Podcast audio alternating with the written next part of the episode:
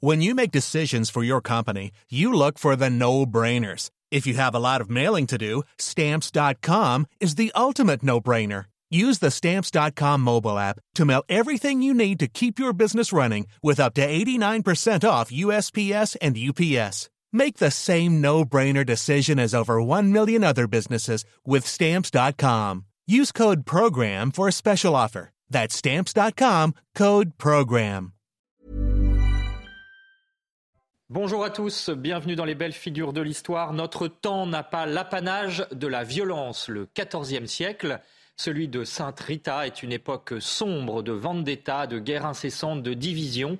Mais cette femme de paix, Sainte Rita, a su conserver sa douceur et convaincre de pardonner. Pourtant, elle n'a pas eu la vie facile, ni dans son mariage, ni avec ses enfants. Mais la prière lui a donné une force incroyable. C'est la sainte des impossibles et l'avocate au ciel des causes les plus désespérées. Comment redonne-t-elle de l'espérance pour aujourd'hui, celle que l'on a surnommée l'étoile la plus brillante de l'Italie? On en parle aujourd'hui avec Marie-Alain. Bonjour. Bonjour. Merci d'être avec nous. Vous êtes l'auteur de Sainte Rita, Dernier espoir des causes perdues aux éditions Via Romana, un livre très littéraire à travers lequel vous livrez un regard aussi très personnel et très spirituel sur Sainte Rita. Et bien sûr, vous nous en parlerez. Et Véronique Jacquier est avec nous. Bonjour Véronique. Bonjour, à tous. Bonjour Véronique. Cette émission, vous le savez, est en partenariat avec l'hebdomadaire France catholique. Alors, je vous le disais, Sainte Rita, elle est mondialement connue. Euh, c'est l'une des saintes les plus populaires, y compris de nos jours, en France et dans le monde entier. Justement, je vous propose d'aller tout de suite à Paris euh, avec un reportage à la chapelle Sainte Rita. C'est sur le, dans le quartier des Grands Boulevards, qui est évidemment très fréquenté par les touristes du monde entier, mais qui accueille aussi des prostituées. Regardez, c'est un reportage signé Éloi Rochebrune. Coincé entre deux boutiques érotiques, en face du Moulin Rouge, la chapelle Sainte-Rita est là, lumière de foi et d'espérance dans le brouhaha du boulevard de Clichy. Le père Hervé Guillet veut en être le témoin. Pour dire que le Christ aime tout le monde, quelles que soient les activités, mais qu'il frappe à la porte de chacun en disant bah, Tu m'oublies, c'est peut-être pas le bon chemin de bonheur si tu m'oublies. Dans un quartier touché par la misère sociale, avoir choisi Rita comme sainte patronne du lieu n'est pas anodin. Selon la tradition catholique, elle intercède pour toutes les causes désespérées. Le quartier a toujours été un lieu marqué par la prostitution. Donc on a ici euh, une rencontre des personnes de la prostitution euh, qui se fait gérer de manière naturelle. Euh, elle cherche une, protection, elle cherche à être regardée pour elle-même et non pas voilà, pour leur corps, pour le plaisir qu'elle pourrait donner. Toute personne est invitée à déposer ses intentions au pied de la statue de Saint Rita et à allumer une bougie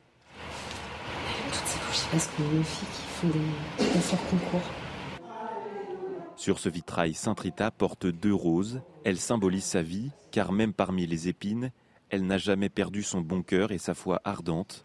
Un message qu'elle adresse à tous les fidèles qui viennent la prier depuis des siècles. Voilà, alors Marie-Alain, une réaction peut-être euh, sur cette chapelle Sainte-Rita qui effectivement euh, est en face du Moulin Rouge. Ça veut dire que euh, Sainte-Rita, c'est aussi une femme qui parle aux femmes, quelles qu'elles soient? Absolument. Il faut savoir que Sainte-Rita, avant d'être sainte, a été une épouse, une mère. Elle a connu toutes les affres des angoisses maternelles quand les enfants sont malades. Elle a connu aussi les difficultés conjugales avec un mari un, petit peu violent, puisque tous les hommes étaient violents, puisqu'ils étaient pris dans cette guerre fratricide dont nous parlerons ensuite, hein, entre les Guelfes, les Guelfes et les Gibelins. Donc de ce fait, Rita est depuis toujours est une figure de paix. Et petit à petit, euh, voilà, elle s'est rapprochée de Dieu euh, quand elle est devenue sœur, évidemment on, a pu admirer sa sainteté, mais je pense que depuis enfant, d'ailleurs, elle est, je peux me permettre de raconter une petite anecdote. Alors, on va peut-être euh, rentrer dans le détail de sa vie avec Véronique, et puis hein. ensuite, vous nous donnerez votre réaction. Véronique, pourquoi appelle-t-on Sainte Rita la patronne des causes désespérées? Eh bien, parce que comme tout un chacun, effectivement, elle a vécu beaucoup, beaucoup d'épreuves, mais alors des épreuves euh, catégorie XXL, si j'ose dire, puisque mm. tout d'abord, elle est née à Rocca Porena en 1381 en Ombrie, en Italie actuelle. Elle a vécu et elle est décédée à Cascia en 1457, donc euh, à l'âge de 73 ans. Cascia, c'est tout près d'Assise, donc c'est un coin magnifique. Rita, il faut tout d'abord savoir que c'est le diminutif de Margherita. Euh, son nom de famille, c'était Lotti. Et donc, elle a d'abord été mariée très jeune, à l'âge de 16 ans, à un homme au caractère rude, alors que toute petite, déjà, elle voulait entrer en religion. Donc déjà, première grande épreuve. On la marie presque j'oserais dire, de force à un homme un peu plus âgé, quoique, et en tout cas avec un caractère sacrément rugueux. Et elle prie, elle prie vraiment pendant, pendant 18 ans pour assagir cet homme-là. Mais une nuit, en 1412, on va rentrer dans le détail, c'est l'Italie des clans, c'est l'Italie des familles qui, qui, qui, qui, qui cherchent à, à, se nuire. Une nuit de 1412, eh bien, ce fameux mari est assassiné euh, et elle prie elle prie pour les assassins de son mari. Donc ça, c'est déjà quelque chose d'hors norme. Ensuite, deuxième grande épreuve, elle a eu deux enfants, des jumeaux, avec cet homme. Et les jumeaux veulent venger la mort de leur père. Eh bien, Rita prie intensément. Elle demande à Dieu de rappeler ses enfants. Elle préfère les voir morts plutôt qu'en train de commettre un meurtre. Et six mois plus tard, elle sera exaucée parce que ses deux fils vont mourir de la peste. Et puis la troisième épreuve, eh bien, c'est que après avoir perdu son mari et ses deux fils, elle veut entrer au couvent donc euh, suivre la voie euh, qu'il appelait quand elle était toute petite. Mais malheureusement, à l'époque, le couvent de Cachia, les Augustines, on n'accepte pas les veuves et puis on attend d'elles déjà euh, qu'elles soient en capacité de remettre la concorde entre les familles, donc entre la famille de son mari et, et, celle des assassins de son mari. Ce qui était à l'époque un exploit d'arriver à une chose pareille. Eh bien, Rita avec la prière, avec toute sa persuasion, avec toute sa douceur, va être en capacité de réconcilier ses familles. Et c'est ainsi qu'elle pourra euh, vraiment entrer au couvent après avoir enterré la hache de guerre. Euh, pour les villageois, pour, pour les habitants de Cachia, c'était vraiment un miracle un premier miracle de Sainte Rita. Euh, Marie-Alain, donc le contexte historique, il est terrible à cette époque du XIVe siècle. L'Italie est ravagée par les guerres, il y a la peste, les tremblements de terre, l'Église même est divisée par euh, le grand schisme. Hein. il y a deux puis trois papes. C'est donc une époque terrible et psychologiquement éprouvante. Quelle est la personnalité de Sainte Rita dans ce contexte? Est-ce que euh, sa douceur vient euh, de son caractère peut-être effacé ou au contraire est-elle une femme de caractère? Je, je, suis obligée de remonter un tout petit peu en amont sur ce qu'a dit Véronique. Il faut savoir que Paolo Mancini, la famille de, donc euh, qu'elle a épousée à travers Paolo, c'était les Gibelins. C'est-à-dire, euh, il faut savoir que Cachet était une république en guerre contre la papauté. Les, les, Guelfes qui représentaient le pape et les Gibelins qui... les deux clans, effectivement, qui s'affrontaient à ce moment-là. Et c'est pour ça qu'on est obligé de remonter un tout petit peu plus haut, parce qu'avant même qu'il soit assassiné, par ses prières, sa douceur, son amour, parce que je pense qu'elle répandait l'amour autour d'elle, elle a réussi à convaincre quand même son mari à s'extirper de sa famille de, seigneurs de la guerre pour se retirer dans un moulin. Ils ont eu quand même dix années de paix dans un moulin avec leurs deux jumeaux avant que tout finisse dans le sang ils ont eu quand même ces dix années euh, données par. Et donc dès le départ, c'est une femme douce. On peut la définir ainsi. Mais la douce, attendez, donc douce mais persévérante.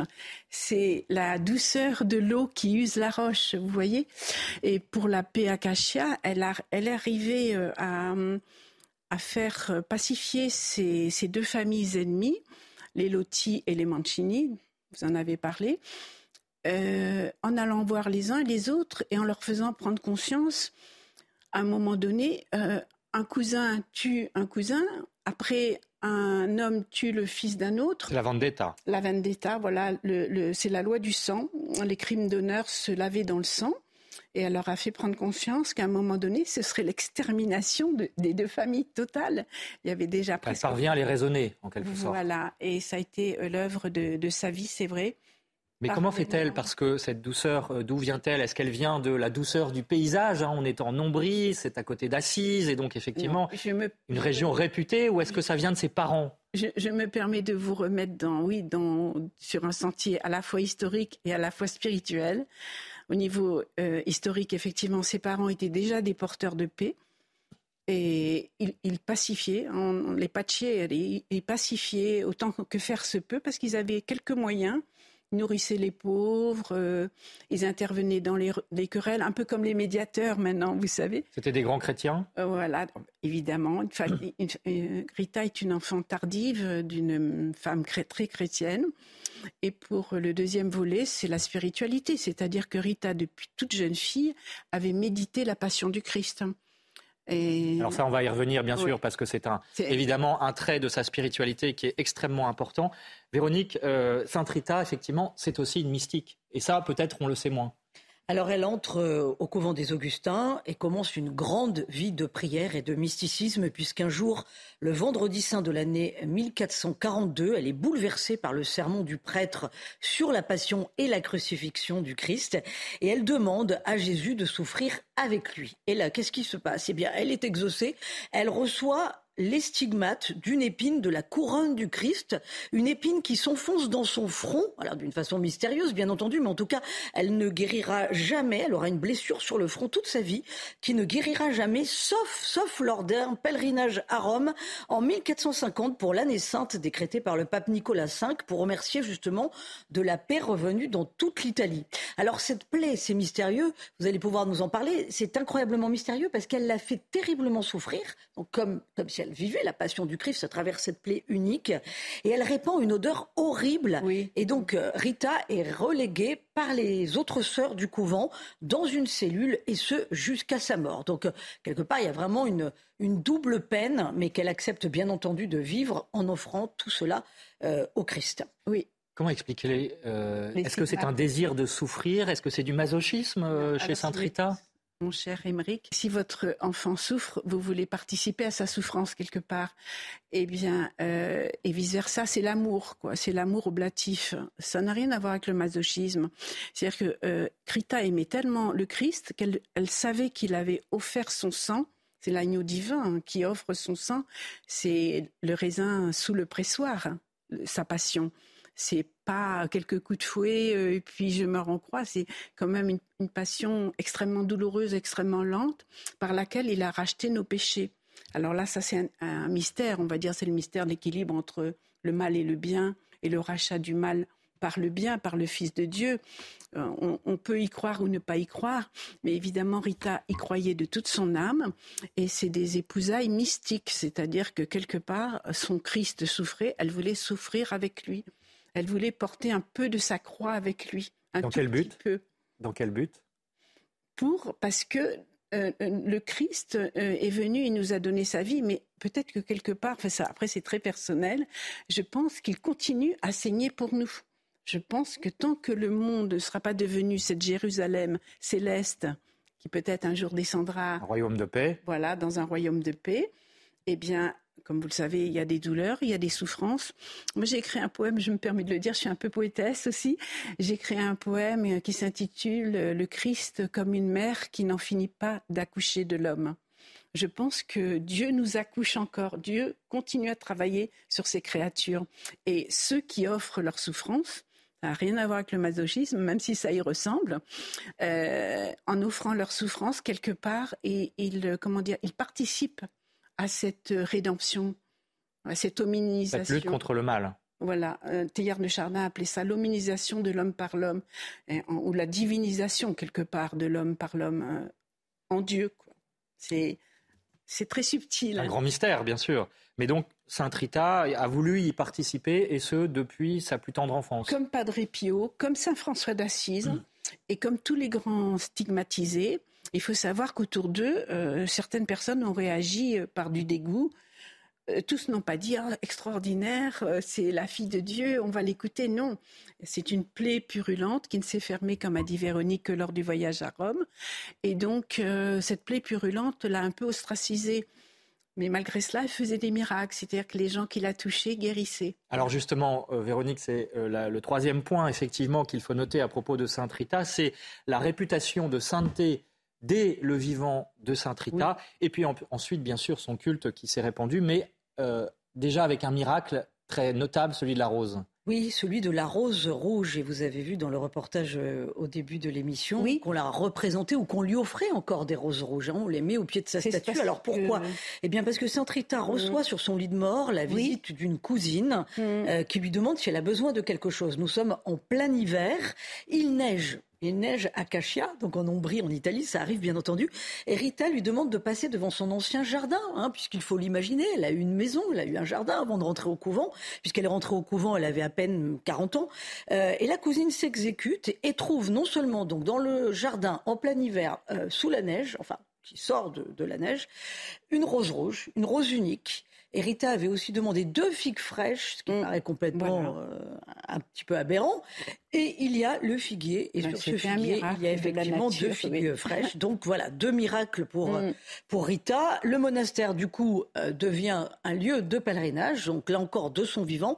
Et puis, autre miracle, elle meurt vraiment en odeur de sainteté. C'est-à-dire que quand elle rend l'âme, mm. euh, une odeur merveilleuse emplit sa cellule. Alors que je vous l'ai dit, à cause du stigmate, la plaie qu'elle avait au front, personne ne voulait l'approcher tant elle était malodorante.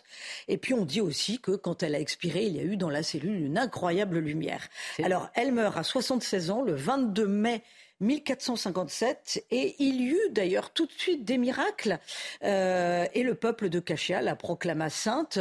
Autre miracle, si je puis dire, c'est que son corps est resté incorruptible, ou en tout cas il a été attesté comme tel. Et donc on ne l'a pas enterré. Les autorités religieuses de l'époque ont décrété qu'on l'a montrée à la vénération dans une chasse au public et elle est restée ainsi pendant 138 ans. Merci Véronique. Alors Marie-Alain, une réaction parce que euh, à la fin de sa vie, mm. est-ce une coïncidence? Il semble que les troubles en Italie semblent s'apaiser. Le pape, on l'a dit, a proclamé une année sainte, donc tout, euh, tout, le monde va en pèlerinage à Rome en 1950. On est sept ans avant la mort de euh, Sainte Rita. Est-ce qu'on peut dire que la sainteté de Rita a contribué à cet apaisement et à cette renaissance Selon moi, tout à fait, oui, parce que, vous savez, c'est comme une pierre qu'on jette dans l'eau et qui fait des cercles de plus en plus grands. Elle a commencé par euh, donc pacifier les familles Lotti et Mancini. Ensuite, tout Cachia a été pacifié. Et c'est son miracle, c'est vraiment la paix, c'est d'obtenir la paix pour ce. Il faut savoir quand même que l'Ombrie, euh, on parlait des hivers, mais c'est un climat continental très rude. Il y a des, des contrastes, c'est-à-dire que les hivers sont très très froids et les étaient brûlants. Et le peuple euh, ombrien a cette, euh, ce caractère aussi rugueux de ces montagnes, et un caractère assez violent, et que tous donc ont, trouvé euh, comme par miracle justement, ont, été touchés par la, grâce de la douceur de, de, de Rita, et je pense qu'il continue encore aujourd'hui. Alors justement, parce que ce n'est pas mm. uniquement une douceur humaine, bien sûr, mm. mais euh, surnaturelle. Euh, Véronique, partons enfin sur les traces euh, historiques et géographiques de Sainte Rita, puisque, je le disais, elle est mondialement connue, particulièrement évidemment en Italie, mais aussi en France. Oui, alors Évidemment, si on veut mieux connaître Saint-Rita, il faut se rendre à Cachia, en Ombrie, surtout, surtout du 20 au 22 mai. Pourquoi? Parce que, à l'occasion de l'anniversaire de son décès, la ville se couvre de roses rouges et la statue de la Sainte est portée en procession. Ça, c'est absolument magnifique. Ensuite, il faut savoir qu'il y a beaucoup d'églises dédiées à Saint-Rita en France, euh, notamment celle du, celle qui est présente dans le Vieux-Nice. Euh, elle est dédiée à la Sainte en 1934, alors que l'église date de la fin du XVIIe. Pourquoi? Eh bien, parce que cette dévotion à Rita finalement est tardive en France. Euh, sans doute est-elle venue avec euh, l'immigration italienne de la fin du 19e siècle, en grande partie. Alors on trouve bien entendu des églises dédiées à Sainte Rita à Marseille, en Corse, dans tout le sud de la France, à Montpellier, mais c'est aussi très singulier dans le nord, à Vandeville, près de Lille, où il y a des milliers de personnes pour son pèlerinage le jour de la Sainte Rita, c'est-à-dire le 22 mai. Elle est bien entendu priée pour tout ce qu'on appelle aujourd'hui les causes désespérées, la pauvreté, les divorces euh, et la maladie. Et puis puis, alors, petite histoire, il y a un autre lieu au Brésil, le plus grand sanctuaire construit pour la prier, 100 000 mètres carrés, euh, œuvre d'un riche entrepreneur qui avait passé un marché avec la Sainte. Il lui avait dit, si je vis jusqu'à 60 ans, je te promets le plus grand sanctuaire qui mmh. soit. Il en a aujourd'hui 74 et il paraît qu'il lui a demandé quelque chose quand il atteindra les 80 ans. Merci Véronique. Je, me permets juste de rajouter une anecdote pour euh, apporter de l'eau à votre moulin. Il y a également un roi du Portugal qui a, c'est important que les téléspectateurs sachent qu'un roi a été guéri d'une tumeur à l'œil et a reconstruit le monastère de Cachet après le grand séisme. J'ai trouvé ça vraiment. Dans votre vie, Saint Rita a joué un rôle aussi vis-à-vis de, votre mari? Alors, ce, livre, je ne sais pas où le montrer, ce livre On le voit à l'écran. est le fruit de le résultat, enfin le, travail qui vient d'un vœu que j'ai fait à Sainte Rita pour le retour d'un mari. Déjà, j'étais mariée avec un, avocat italien très volage. Et donc, euh, elle, le, mois du divorce, mois de mai d'ailleurs, je suis en train de voir seulement aujourd'hui la coïncidence, puisque Rita, son mois, c'est le mois de mai. Et il est revenu le mois du divorce, le mois de mai, il est revenu euh, vivre avec moi. C'est vous attribuez ce retour à Sainte Rita. Ah ben évidemment, parce que qui, quel avocat va divorcer de sa femme et trois semaines après reprendre la vie commune euh, C'est Pour moi, c'était un miracle. Mais elle en a fait beaucoup, beaucoup, beaucoup d'autres. Alors justement, euh, pour finir, Véronique, quelques ouvrages pour approfondir tous les miracles et puis la vie, bien sûr, de Sainte Rita. Alors celui de Marie-Alain, bien sûr, Saint-Rita, dernier espoir des causes perdues, chez Via Romana, on le voit qui s'affiche donc à l'écran. Saint-Rita de Cachia, la rose de Ombrie par l'œuvre Saint-Rita de Rocca Porena et la communauté augustinienne de, de Cachia. Hein. ça c'est aux éditions du Parvis, c'est un livre très très complet mm. si vous désirez vous rendre en Ombrie sur les traces de Saint-Rita. Il y a le livre de Yves Chiron également, la véritable histoire de Saint-Rita chez Perrin. Et puis bien entendu, il faut regarder le film de Giorgio Capitani, euh, Saint-Rita distribué euh, chez Sage. Dont on a vu de nombreux extraits, pendant l'émission. Euh, pendant l'émission. Et puis il y a Sainte, euh, il y a France catholique, pardon, qui fait sa une sur Saint Paul cette semaine, mais qui s'attache bien entendu à vous raconter la vie des saints hebdomadairement. Merci, merci beaucoup Véronique. Merci Marie-Alain d'avoir été avec nous. Je rappelle un dernier mot que Sainte Rita est fêtée au calendrier le 22 mai et puis une citation, ou plutôt une prière à Sainte Rita, inspirée de Sainte Rita. Toi, la sainte de l'impossible, donne-moi le courage d'espérer. Merci aussi à Martin Guillard et aux équipes techniques de CNews et à vous, bien sûr, d'avoir suivi cette émission. Demain, n'oubliez pas également Enquête d'esprit à 13h. Nous parlerons de Rome, justement, et de la France, comment euh, la ville éternelle, Rome, a contribué à la civilisation et à l'expansion de l'Église au point de devenir une référence jusqu'aujourd'hui et notamment également en France. Très bonne journée à tous, bien sûr. Et puis l'info continue sur CNews. When you make decisions for your company, you look for the no-brainers. If you have a lot of mailing to do, stamps.com is the ultimate no-brainer. Use the Stamps.com mobile app to mail everything you need to keep your business running with up to 89% off USPS and UPS. Make the same no brainer decision as over 1 million other businesses with Stamps.com. Use code PROGRAM for a special offer. That's Stamps.com code PROGRAM.